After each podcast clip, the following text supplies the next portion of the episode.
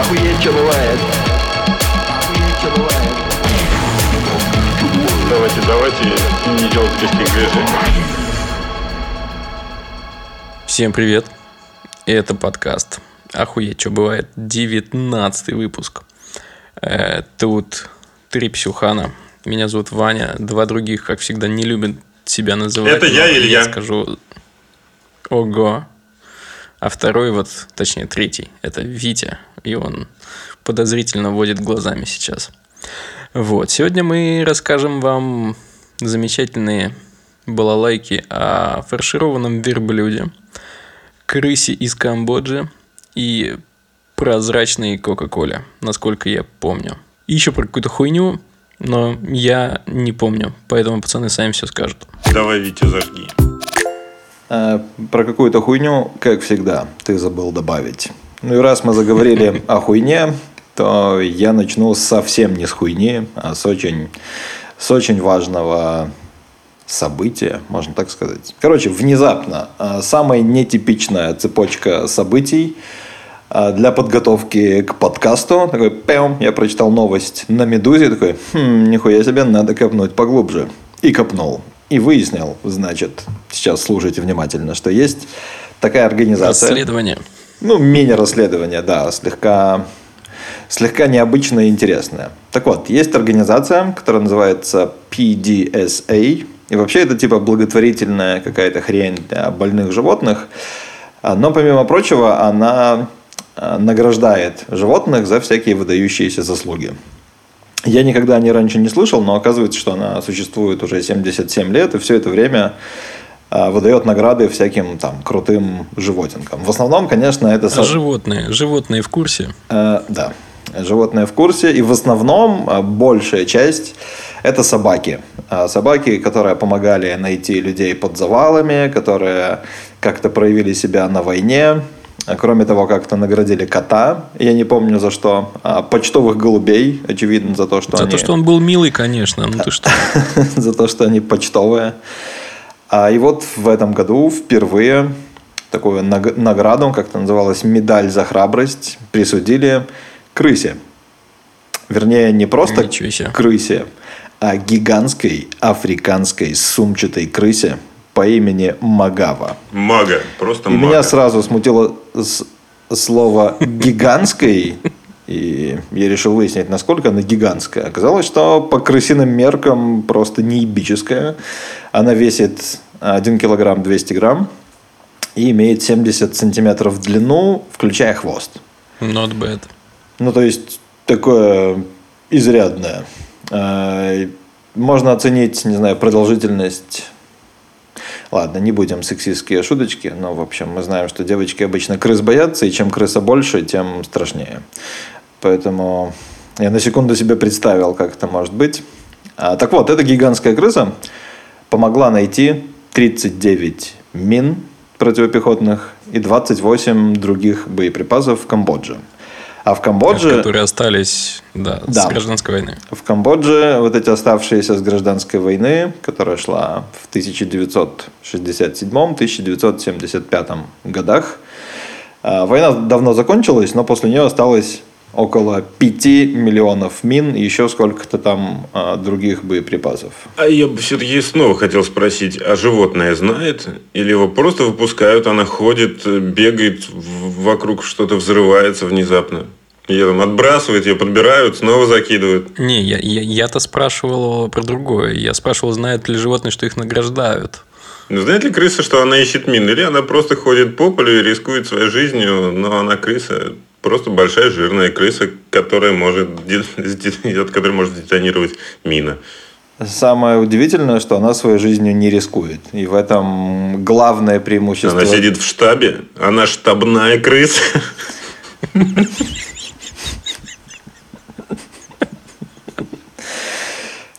Да, и поэтому награду получила она, а не те, кто реально ходит и что-то делает. Все как у людей, знаете ли. Что она делает-то, расскажи. Ну, вы готовы послушать, или мы пока будем а, переживать истерику и чуть позже вернемся к те- теме? Мочи давай. Да, мочу. Вы вот меня сбили, а я еще хотел рассказать про, про последствия войны, а вы тут шуточки всякие. Блять, вы еще с Холокоста посмеетесь, идиотики. Пиздец. Блять, у нас забанят в, в Apple подкастах на раз. Ах, ненавижу вас, засранцы. Ну давай, давай. Короче, блядь, это серьезные вещи.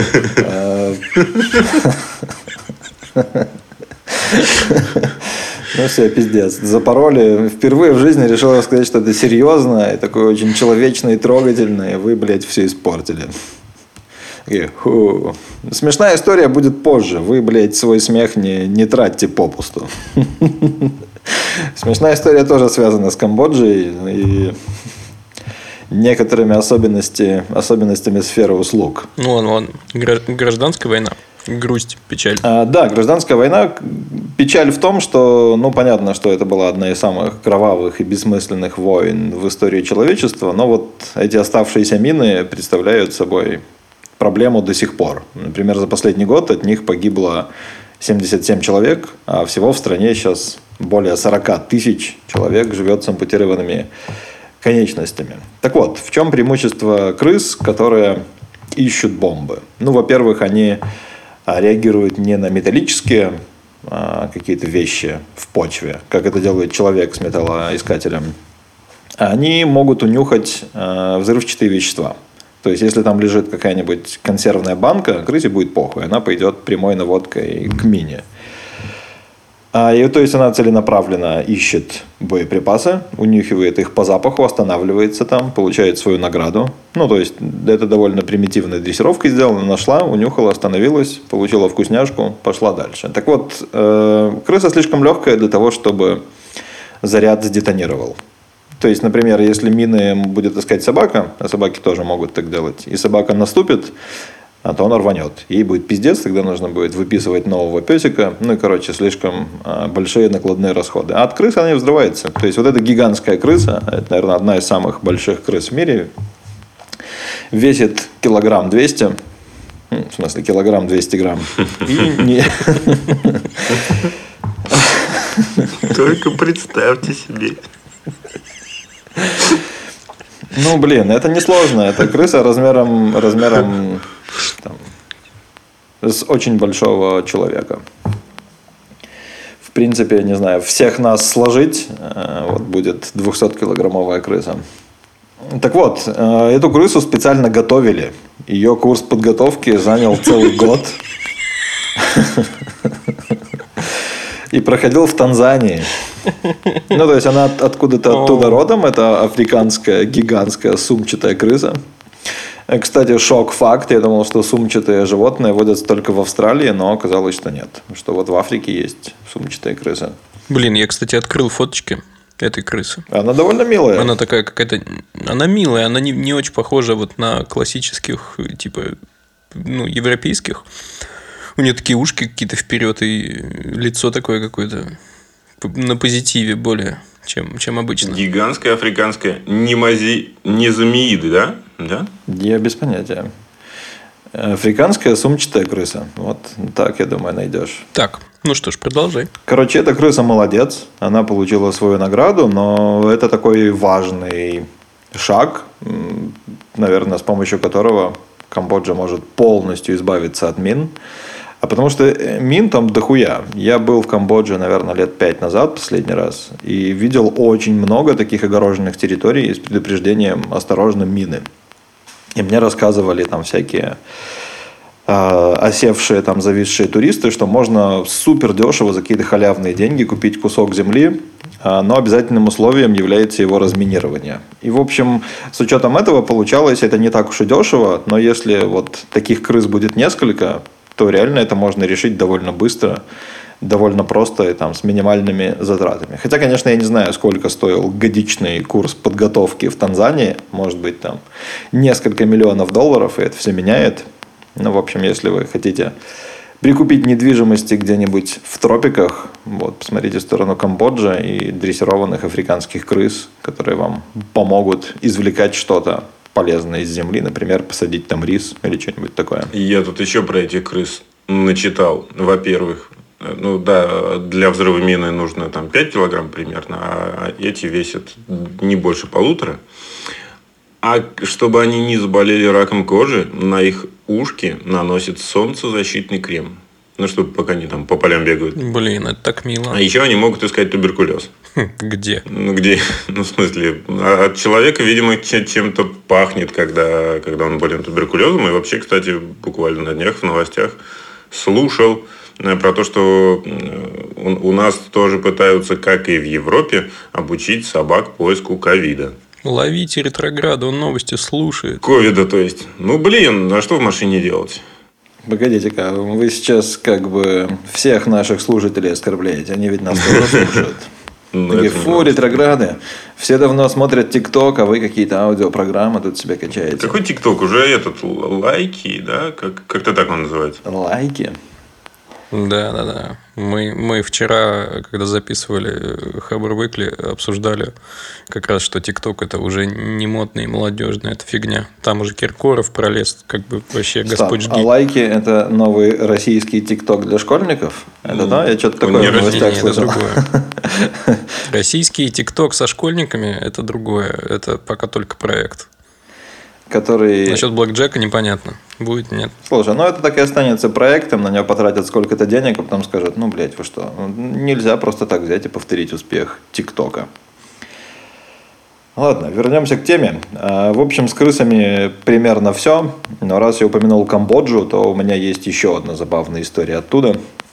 Эту историю, значит, мне в слезах рассказывал в баре такой пьяный черный американский турист. В общем, хороший парень. В общем, история это о том, как раса влияет на ценообразование на рынке сексуальных услуг в Камбодже. Так, так. Раса клиента? Ну, то есть, э, да. Да. Так.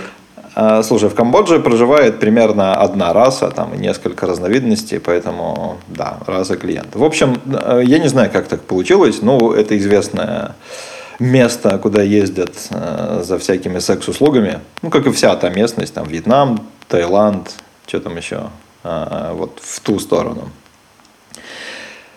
И оказалось, что местные камбоджийские женщины просто ненавидят негров. Они реально считают, что черный человек это просто самое ужасное, что может быть а, в мире. Ну и то есть, если ты европеец или там американец, австралиец, короче, белый, а, ты просто платишь бабло и получаешь услугу. А при этом, если ты внешне симпатичный и не слишком старый, ты можешь получить услугу со скидкой. То есть даже так. Если ты какой-нибудь там китаец или японец, скорее всего, ты получишь услугу просто без скидки, несмотря ни на что. А если ты черный, то сразу, во-первых, 90% проституток вообще не захочет иметь с тобой никаких дел, а оставшиеся 10% заломят цену просто в разы. Их нужно будет долго уговаривать, и обязательным условием а, будет то, а, чтобы тебя с ней никто не видел. Потому что, типа, это позор, от которого потом будет э, тяжело отправиться. Ну, типа, вот ты договариваешься с ней, говоришь, что она приходит там в 10 часов, а, там к тебе в номер, стучит 4 раза, озирается по сторонам, чтобы никто не спалил, и после этого заходит, заходит внутрь. И я сначала не поверил, думаю, ну мало ли, может, чувака просто мамка не пустила там, куда он хотел попасть, и он теперь придумывает всякие не- небылицы. А потом решил намазаться черной краской и проверить. Нет, все было гораздо проще. Я просто загуглил, а, и оказалось, что да, такая проблема существует. А Реально черные чуваки как-то пытаются предъявить им за расизм, а, но они ничего сделать не могут, потому что это их рынок, их правила и, и все. Вот такая, такая история, такой забавный факт. Это, это что-то иррациональное или, или объясняется, ну, я не знаю, там, большой хер у негров? Или что-то такое? Слушай, я не думаю, что большой хер это недостаток, а скорее наоборот. Нет, тут речь, речь о цвете кожи исключительно и Ну, все. как, как-то shame on you, камбоджийские жи- жрицы любви, да. Камбоджийские шлюхи. Как вам не стыдно быть такими расистками? Ай-яй-яй. Ну, знаешь, вот э, чем критиковать, критиковать камбоджийских шлюх. Если тебе что-то не нравится, сделай по-другому. По- по- Поезжай в Камбоджу, стань шлюхой и делай скидки неграм. Это теория малых дел, понимаешь? Если что-то не так, де- делай, делай так, как считаешь нужным. Ну, кажется, мы придумали, чем, а, чем можно заняться на, на, на пенсии. Да. Обязательно. Фу. Ладно, это шутка. Мы, мы, мы не такие. Это для тех, кто не понял, я прям уточню. Шутка, чуваки, блядь. Это, это все не, не всерьез. Ну, раз уж мы говорили о цвете, наши наивные переходы. Это Илья. А раз уж говорили о цвете, я расскажу про Кока-Колу, которая была только у э, Георгия, кажется, Константиновича Жукова. Обычно Кока-Кола коричневая, как бы ее ни делали, а у него была прозрачная, бесцветная. А Дело в том, что в Европе во время Великой Отечественной войны он подружался, подружился с Дуайтом Эйзенхауэром, который тогда был верховным главнокомандующим э, союзных войск в Европе. Это потом он стал президентом в 1953 году. Два раза. Два раза, два раза. Вот. Подружился с ним, а тот Кока-Колу любил, Жукову показал, научил плохому. И что осталось делать? Жуков сказал, блин, ну я очень ее люблю, но я не могу ее пить, потому что как бы зашквар это символ империализма и западопоклонничества. Меня ж там это расстреляют сразу. И попросил сделать прозрачную Кока-Колу, бесцветную. Ну, как будто просто водичку пьет. Хоть прям с трибуны в ЦК стой и, и пей. Никто не заметит. Подумает просто водичку. Он сказал... Чё, сделали? Он сказал Эйзенхауэру. Эйзенхауэр пошел... э, а, нет, Эйзенхауэр ему показал. А Жуков пошел к Марку Уэйну Кларку, который заведовал американским сектором э, в Австрии. Тот сказал, минуточку. Пошел Кларк этот к Труману, который тогда президентом был. То есть президенту говорят, сделайте, пожалуйста, бесцветную Кока-Колу. Э, Вот как, я не знаю, там сейчас Путину позвонят и скажут, Тархун, пожалуйста, можно вот, чтобы прозрачный был? Или этот, Байкал. Ну, Он скажет, Вот. ну, конечно. Труман, как ни странно, не сказал, вы ебанулись, а он сказал, минуточку, и связался с председателем правления Coca-Cola Export. Export Corporation. Ну, короче, более глобальная часть. А Этот чувак пошел к техническому руководителю компании Coca-Cola, и он обратился к химику, который, наконец, сделал бесцветную Кока-Колу для Жукова, товарищи. Ее разлили в прозрачные бутылки с белой крышкой, на которой был, была красная звезда. Вот. И, в общем, Жукову отгрузили 50 ящиков Кока-Колы, и, наверное, этого хватило до конца жизни. М. Слушай, а там же вот этот коричневый цвет это краситель или как какой-то естественный процесс, который. Я имею в виду, достаточно было просто не добавить чего-то или нужно было поебаться? Во-первых, мне кажется, сейчас и тогда все по-разному. Тогда, может быть, это были там эти вот эти вот, господи, жопы жуков. А сейчас, может быть, нет. Может быть, сейчас это краситель, э, который не, при- не привносит никакого вкуса, а раньше был нет.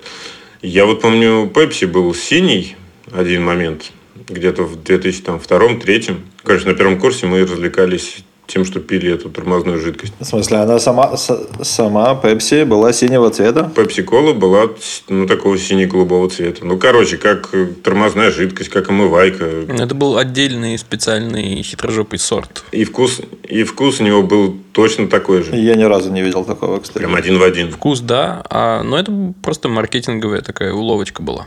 Ну, это было прикольно, но довольно быстро надоело. Я думаю, знаешь что? Я думаю, что бесцветная кола не такая вкусная, нежели коричневая. Ну, ты поди спроси у Жукова. Потому что цвет очень сильно влияет на восприятие.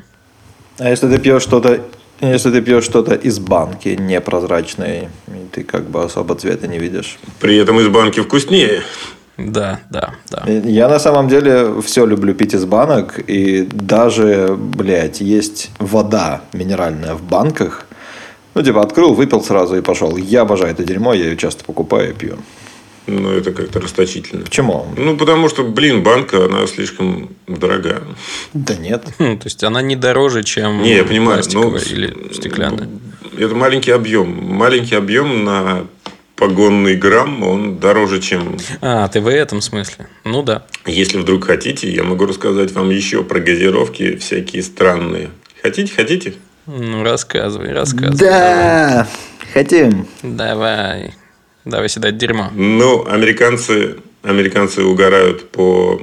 Точнее, как американцы, если видят, что есть люди, которые хотят странных вкусов, они делают эти странные вкусы. Есть контора, например, в Америке Jones Soda, которая вообще делает очень странные вкусы. Ну или не очень. А, например, у них есть вкус peanut butter and jelly. А, То есть э, арахисовое масло и желе. Это звучит странновато для нашего уха, но это типа американский детский завтрак.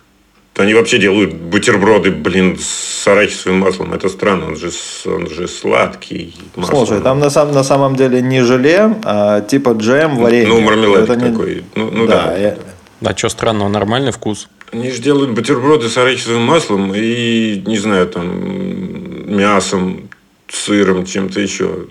Ну да. Нормально. Оно, заходи в оно как, я как-нибудь тебе оно покажу. прям как масло сливочное используют. Или как мазик там, прости господи. Не, не прощай тех, кто ест майонез. Прикол. Ну, я, мне сложно представить, как это сочетается там с мясом или с сыром, но против самого арахисового масла я вообще ничего не имею. Да, само по себе, да. Подожди-ка. Э, Почему тебе сложно? Ты же любишь Азию, а в Азии э, арахис часто используется во всяких околомясных соусах. А, Слушай, а арахис в, сам- в самых разных видах используется, но я не знаю. То есть арахис и вот эта паста из него, они какие-то немного разные по вкусу. А знаете что? А Я еще люблю арахисовое масло есть ложкой, но оказывается, что к седьмой ложке я забываю, как глотать. Ну, то есть, у меня в, в горле застревает, и я просто не могу вспомнить, как, как это дерьмо проглотить, приходится прекращать. Так вот, Блин, а была, была еще одна такая штука.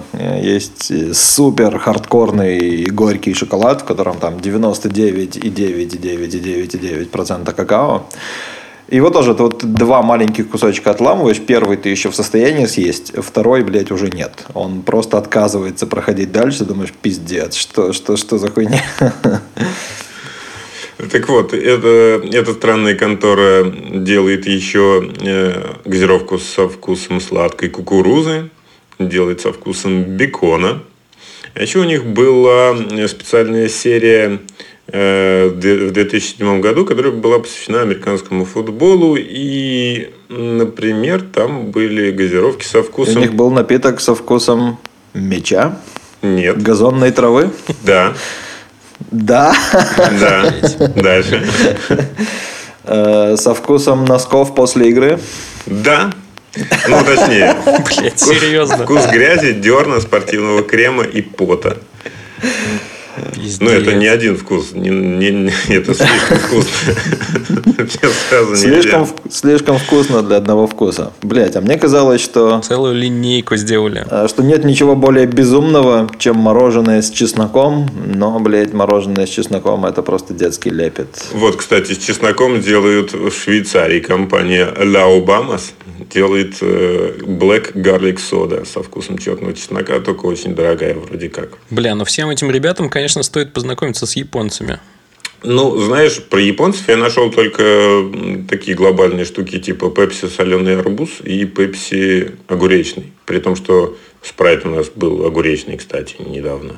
Точно помню. Ну, Только он нифига не огуречный был, он какой-то вообще.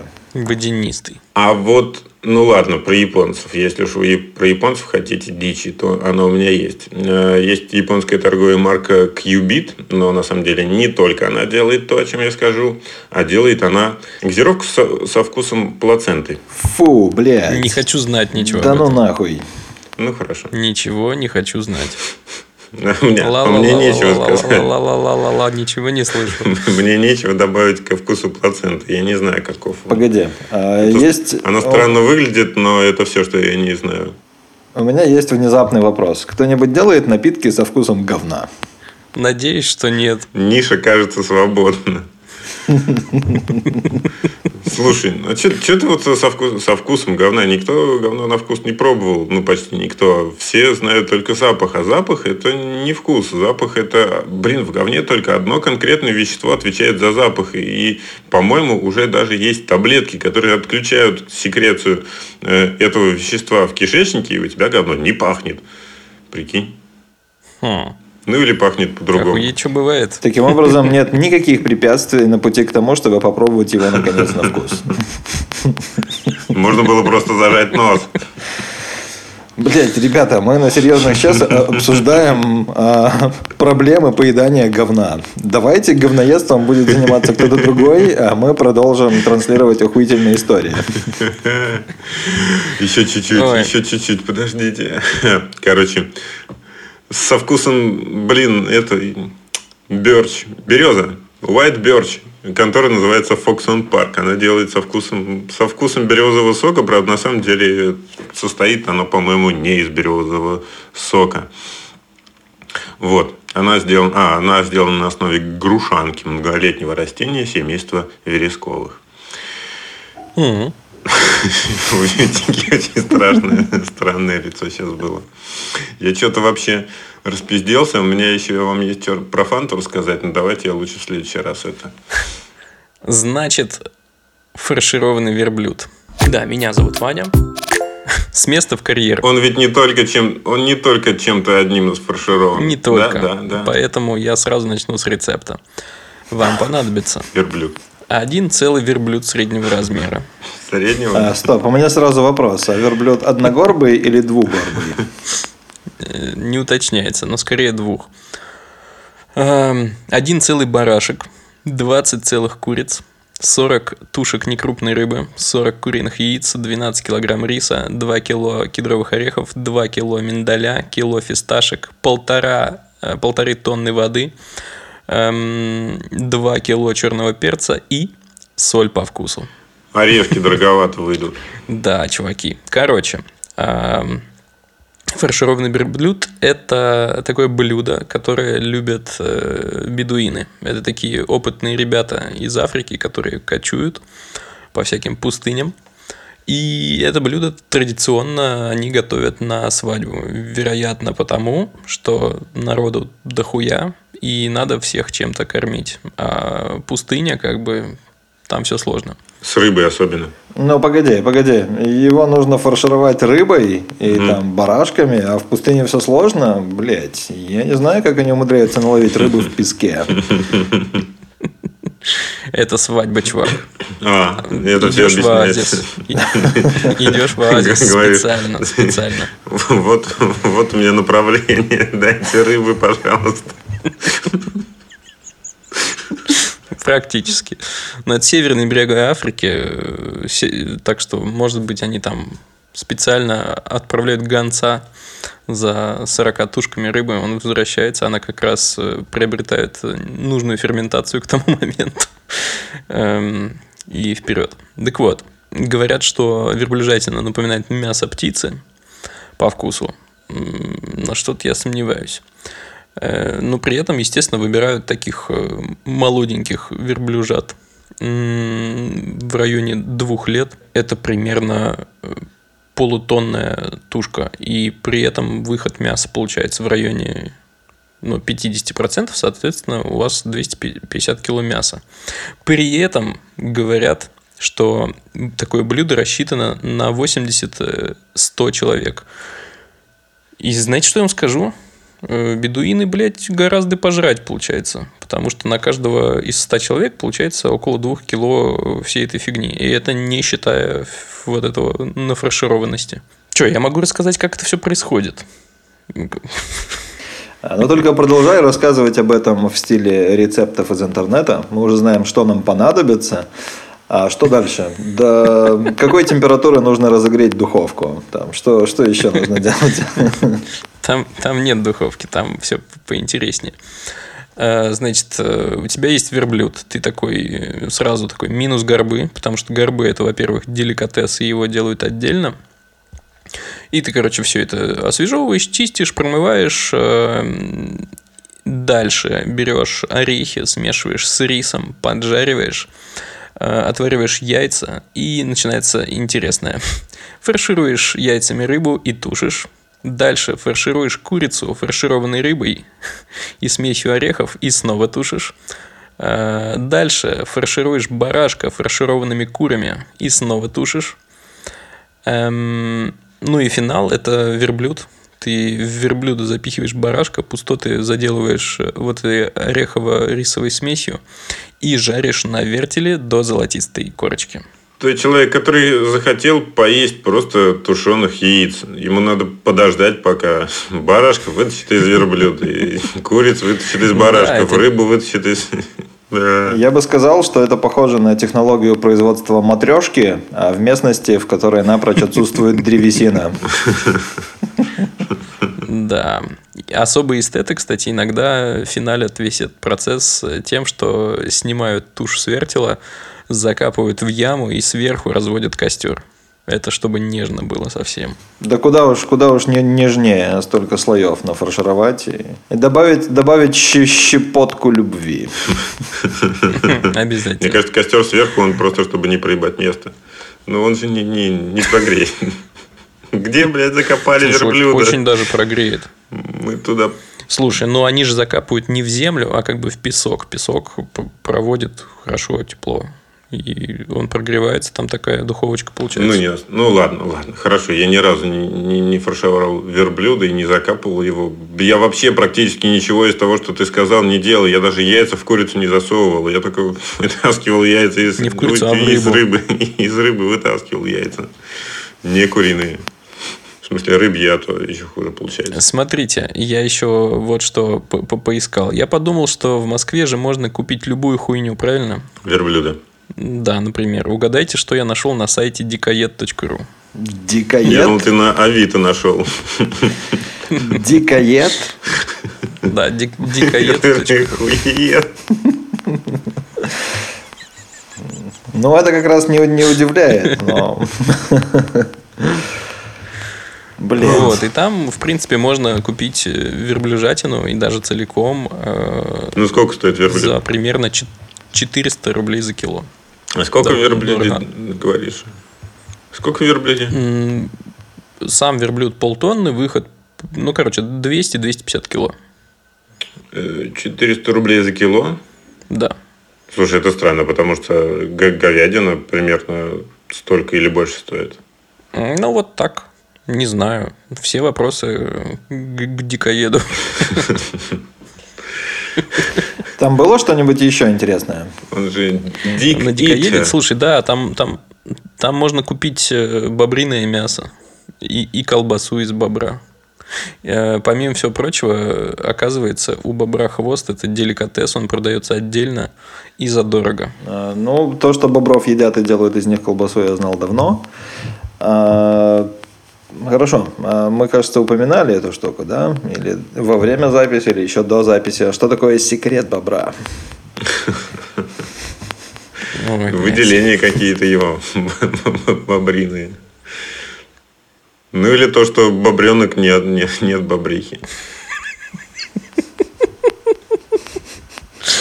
А, ладно, смотрите, там есть еще нутрия, и канина, и косуля, и буйвол. Ну, а всякие кабаны, медведи, зайцы – это мейнстрим. Все, все это неправильно. Мы не должны их есть. Буйвол – это технически говядина, плюс-минус. Считай, что буйвол – это просто... Мы не должны их есть. Ну, ну да. В нашей местности выделили несколько животных, пошли на то, чтобы быть едой. Остальные должны быть милыми и красивыми. Лошадок нельзя есть. Они возят людей и смешно ржут. Мы должны есть коров, свиней и кур. И все. А, а овец? Как насчет овец? Овец можно тоже. Как насчет овец что? Э, Можно ли есть овец? Можно есть. Баранину. Можно, Можно, есть рыбок всяких, всяких разных. Ну, рыбы Кстати, тупые. С рыбами Может можно быть, делать можно- Даже засовывать в них яйца. Вот, я хотел сказать, что э, мотивация моего брата, почему он не ест э, кроликов и зайчиков, знаете почему? Потому что они по- похожи на наркотик, и они пушистые. А тушка кролика очень похожа на котиную тушку, между прочим. Ну, ну вот да. Но они сами по себе милые, нельзя их есть. Я ел кролика в детстве, и мне потом было очень не по себе от этого. Дикари вы. А мне норм. Поэтому я не буду рассказывать вам о своем детстве. Было вкусно, кстати. Было, было реально вкусно. Ну-ка расскажи о своем детстве. Немедленно расскажи. Да чё, ну я, я наблюдал, как, как, как, собственно, кролики превращаются в, В еду. в еду. Себе. Да. По-моему, даже участвовал. Я не наблюдал. Ну, Короче, у меня был процесс, что я игрался с кроликами, мне они офигенно нравились. А потом меня накормили каким-то вкусным тушеным мясом, и мне так понравилось, оно было охуенно нежное. И потом бабушка мне сказала, понравилось, да? Да? А это был кролик. Я такой, бля. Ну нахуя мне эта информация?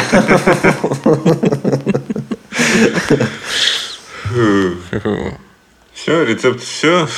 Больше нет. Блять, с, те- с тех пор я, кстати, кроликов и не ел. А, возможно, нет, один раз ел, это был какой-то типа сэндвич из автомата, что-то там с крольчатиной и сыром, что-то такое было один раз. Но там было какое-то вообще гомеопатическое количество этого кролика, считай, что его вообще не было. На, натрите хлеб кроликом. Ну, Типа того. Фу-фу-фу. Слушайте, у, Витеньки еще что-то есть рассказать на потом?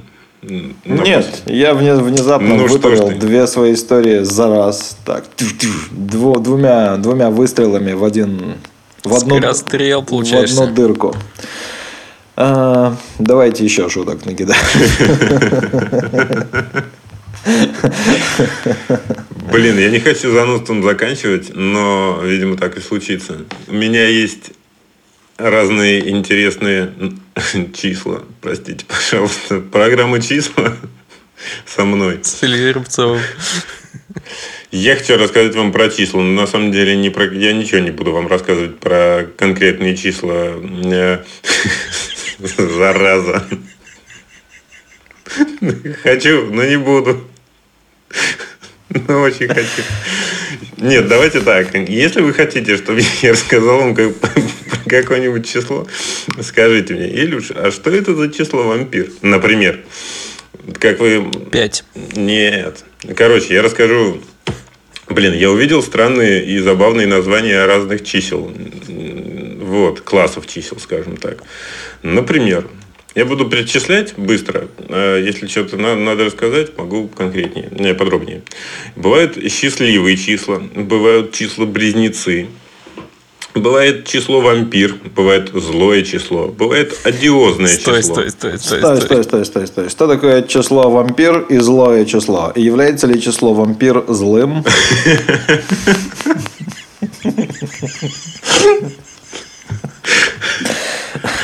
Ну, ты понимаешь, его ук- укусил другое число вампира. Он не может быть сам по себе злым. Ну, вам за- зачит- зачитать, да, зачитать. Число вампир Давай, составное, давай. составное натуральное число с четным количеством цифр, которое может быть разложено в произведении двух некоторых чисел, также называемых клыками, удовлетворяющих специальным правилам. Во-первых, каждое из них должно состоять из количества цифр вдвое меньшего, чем у исходного числа. Во-вторых, если в одном из них последняя цифра 0, то другое оканчиваться нулем не может. В-третьих, исходное число должно в любом порядке содержать все цифры, входящие в клыки, то есть для любой цифры число вхождения в исходное число, и в клыки должно быть, должны быть равными. Вы, наверное, больше не будете спрашивать меня подробнее про числа. Да, знаешь, ну нахуй. Ну, пиздец, блядь. Разложить на клыки, сука, что? Злое число, с ним попроще, ты даже поймешь. И даже ты. Злое число – это целое неотрицательное число.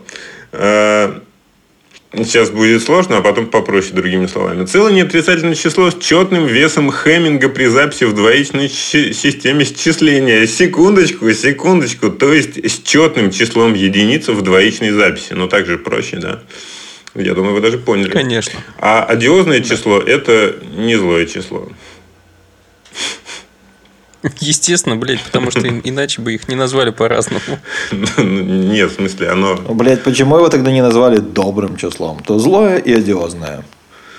Не знаю. Ну, в общем, одиозное число – это число с нечетным числом единиц в двоичной записи. Еще бывают дружественные, обрученные, недо- недостаточные числа, полусовершенные числа, приятельские числа, гладкие числа, компанейские числа, сфенические числа, слегка избыточное число. Кстати, слегка избыточные числа. Э, они интересны тем, что их пока не нашли. Ищут, ищут. То есть они придумали название для, для такое ебанутое название слегка избыточное число, но пока ни одного числа такого не придумали. С такими познаниями в числах нужно вести передачу типа лото. Знаешь, они там все, все цифры называют по-разному. Типа 22 утята.